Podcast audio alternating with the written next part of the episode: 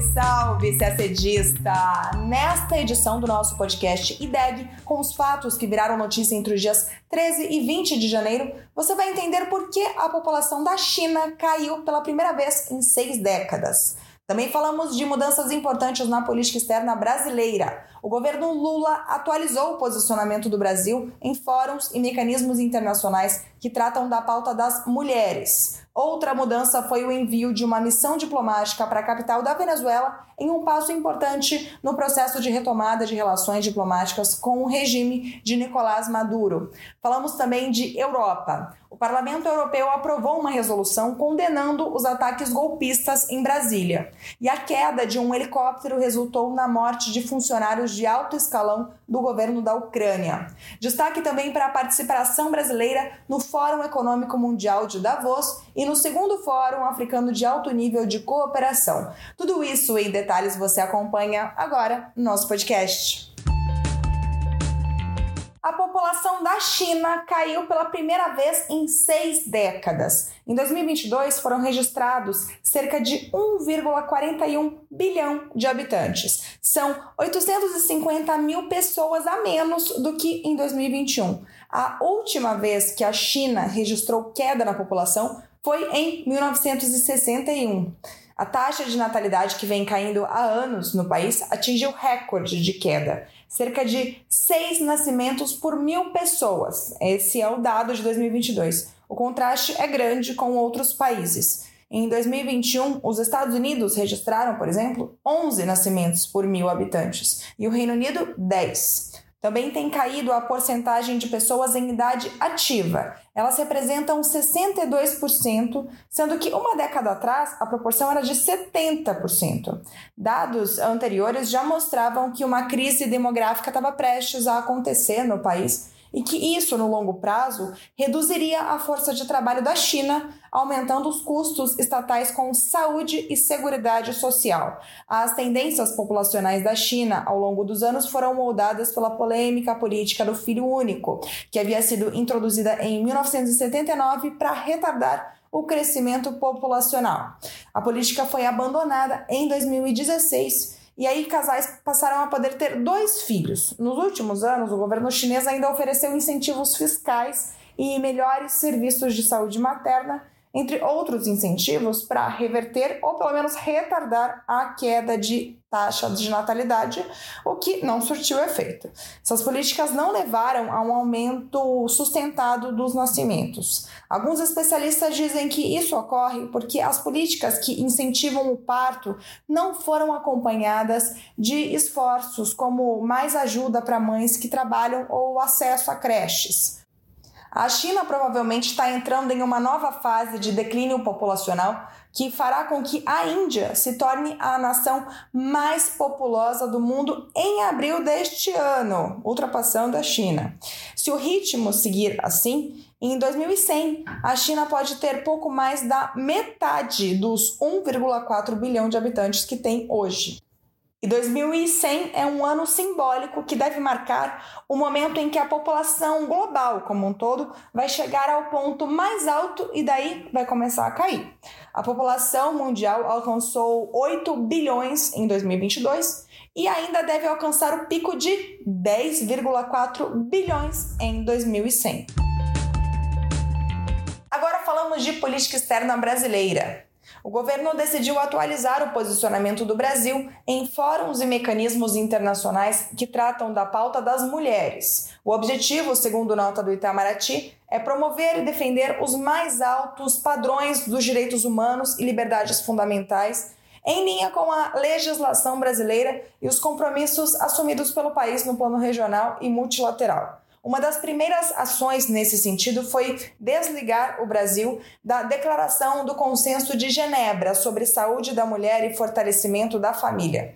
Esse consenso, que é uma aliança anti-aborto, foi criada em 2020 pelo ex-presidente dos Estados Unidos, Donald Trump, e depois da posse de Joe Biden, passou a ser liderado na prática pelo ex-presidente Jair Bolsonaro. Segundo o Itamaraty, o Brasil considera que o documento contém entendimento limitativo dos direitos sexuais e reprodutivos das mulheres e do conceito de família e pode comprometer a plena implementação da legislação nacional sobre a matéria, incluídos os princípios do SUS, o Sistema Único de Saúde. A segunda decisão foi a de se associar ao Compromisso de Santiago, adotado em 2020 na 14ª Conferência Regional sobre a Situação da Mulher na América Latina e no Caribe, realizada no âmbito da CEPAL. Esse instrumento regional tem o objetivo de responder à crise de Covid-19, levando em conta a igualdade de gênero.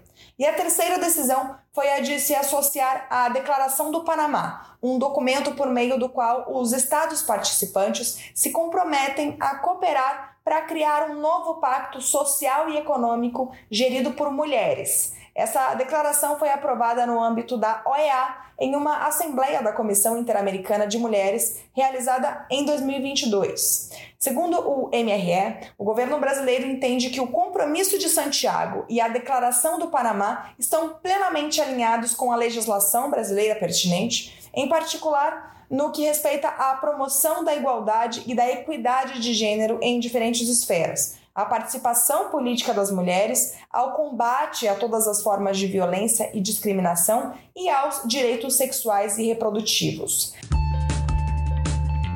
Ainda falando sobre mudanças na política externa brasileira, a embaixada do governo de Nicolás Maduro passou a funcionar em Brasília como única representação diplomática da Venezuela depois que o movimento de oposição venezuelana, liderado por Juan Guaidó, fechou sua representação no Brasil a partir da chegada de Luiz Inácio Lula da Silva à presidência. E na quarta-feira, dia 18, chegou a Caracas uma missão do governo do presidente Lula para iniciar o processo de reabertura da embaixada brasileira na capital venezuelana. O embaixador Flávio Macieira chefia a missão, que avaliará, entre outros pontos, as condições do prédio da embaixada. O envio da missão, segundo a chancelaria venezuelana, significa um primeiro passo para normalizar as relações bilaterais entre os dois países. Os funcionários brasileiros foram retirados do país em 2020 pelo então presidente Jair Bolsonaro. À época, Bolsonaro tomou a decisão de não reconhecer o governo de Nicolás Maduro, tratando como chefe de Estado venezuelano o autodeclarado presidente Juan Guaidó. Com a vitória de Lula nas eleições, o Brasil iniciou o processo de retomada de relações com o governo Maduro e vai reabrir a embaixada em Caracas, que voltará a receber um embaixador, ainda sem data definida. Neste primeiro momento, Macieira deverá ficar como encarregado de negócios do Brasil na Venezuela, e a definição de um novo embaixador ainda depende, claro, da concordância do país anfitrião e Antes disso, da aprovação do nome do escolhido pelo Senado Federal. Sem deixar de falar de Brasil, agora o assunto é União Europeia. Na quinta-feira, dia 19, o Parlamento Europeu condenou os ataques golpistas às sedes dos três poderes em Brasília, realizados em 8 de janeiro por apoiadores do ex-presidente Jair Bolsonaro. Em resolução aprovada por 319 votos, representantes da União Europeia manifestaram solidariedade ao presidente Lula e às instituições brasileiras. Os eurodeputados parabenizaram os esforços para garantir uma investigação rápida e imparcial para identificar e processar os envolvidos e ainda elogiaram a atuação do Supremo Tribunal Federal ao aprovar que Bolsonaro fosse incluído no inquérito que apura a instigação e autoria intelectual dos atos. O texto diz que eventos como o de Brasília, além da invasão do Capitólio nos Estados Unidos e a prisão de extremistas na Alemanha, estão ligados a um fascismo transnacional, ao racismo e ao extremismo. Os eurodeputados ainda defenderam que é importante regulamentar plataformas online para evitar a proliferação de desinformação e de discursos de ódio nas redes. Ainda falando de Europa, na quarta-feira, dia 18, a queda de um helicóptero nos arredores de Kiev, a capital da Ucrânia, matou o ministro do interior do país, Denis Monastirsky, e outras 14 pessoas, entre elas o vice-ministro do interior e o secretário de Estado do Ministério de Assuntos Internos do país. Uma criança está entre as vítimas. Ela estava numa creche que foi atingida pelo helicóptero. Dos 14 mortos, nove estavam a bordo do helicóptero e outros cinco estavam próximos ao local da queda, incluindo essa criança e funcionários da creche. Até o momento em que estamos gravando o podcast, na sexta, dia 20, não estava confirmada a causa da queda, se foi um acidente ou se foi um ataque russo. A Ucrânia abriu uma investigação para apurar as causas. O vice-chefe do gabinete presidencial da Ucrânia disse que o ministro do interior estava a caminho de uma área de tensão da guerra quando o helicóptero caiu. O cargo de ministro do interior é um dos mais importantes da Ucrânia. A pasta é responsável pelas forças armadas que lutam na guerra contra a Rússia. E também na Europa começou na segunda-feira, dia 16, o Fórum Econômico Mundial em Davos, na Suíça, que reúne anualmente líderes políticos, de empresas e da sociedade civil. O tema deste ano é Cooperação em Mundo Fragmentado. O ministro da Fazenda, Fernando Haddad, e a ministra do Meio Ambiente, Marina Silva, representam o Brasil no encontro e discutem com a comunidade internacional temas relacionados às pautas econômicas e às questões ambientais, que estão completamente interligadas.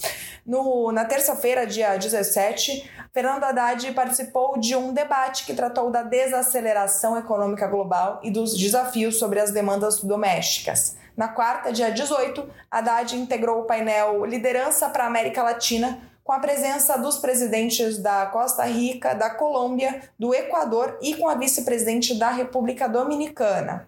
No painel, Haddad afirmou que a integração da América Latina e a energia limpa são elementos-chave para atrair investimento externo e promover o crescimento da região. Já Marina Silva voltou a cobrar o compromisso das nações desenvolvidas para que repassem aos países em desenvolvimento os 100 bilhões de dólares prometidos para a proteção ambiental. Em um dos painéis do qual participou, a ministra destacou a importância histórica do Brasil no cenário ambiental, mas ponderou esse, que esse protagonismo foi perdido nos últimos quatro anos, o que, na sua visão, colocou o Brasil em um ponto muito difícil do ponto de vista da agenda ambiental, de direitos humanos e de enfrentamento às desigualdades sociais. O Fórum Econômico de Davos tem duração de uma semana. O assunto agora é África. Entre os dias 17 e 19 de janeiro, ocorreu em Kampala, em Uganda, o segundo Fórum Africano de Alto Nível de Cooperação Sul-Sul e Trilateral para o Desenvolvimento Sustentável. O encontro reuniu representantes de 20 países e 25 organismos internacionais. O Brasil participou por meio da ABC, a Agência Brasileira de Cooperação, com a delegação chefiada pelo embaixador Rui Pereira, que é o diretor da agência. O evento foi organizado pelo Mecanismo Africano de Revisão por Pares, APRM, também pela União Africana, pelo governo de Uganda, pelo Banco Islâmico de Desenvolvimento e pela ONU. Em dez diferentes painéis foram discutidos aspectos importantes para o desenvolvimento sustentável do continente e do papel da cooperação internacional sul-sul e trilateral para que esse desenvolvimento sustentável aconteça. O diretor da ABC, embaixador Rui Pereira, foi convidado a participar de um painel que faz um balanço da implementação do BAPA mais 40, o documento final da segunda Conferência de Alto Nível das Nações Unidas sobre Cooperação Sul-Sul, que ocorreu em março de 2019 em Buenos Aires. O debate cuida também das necessidades de capacitação para o planejamento, para a implementação, para o monitoramento e para a avaliação da cooperação sul-sul e trilateral nos níveis nacional e continental. Nesta primeira missão à África do diretor da ABC, depois da posse do presidente Lula e do ministro Mauro Vieira, o embaixador Rui Pereira apresentou ao Fórum o histórico da institucionalização da ABC desde sua criação em 1987 e o seu papel central na coordenação do Sistema Brasileiro de Cooperação Internacional para o Desenvolvimento. E a gente termina o nosso podcast por aqui. Uma ótima semana, bons estudos e até sexta-feira que vem.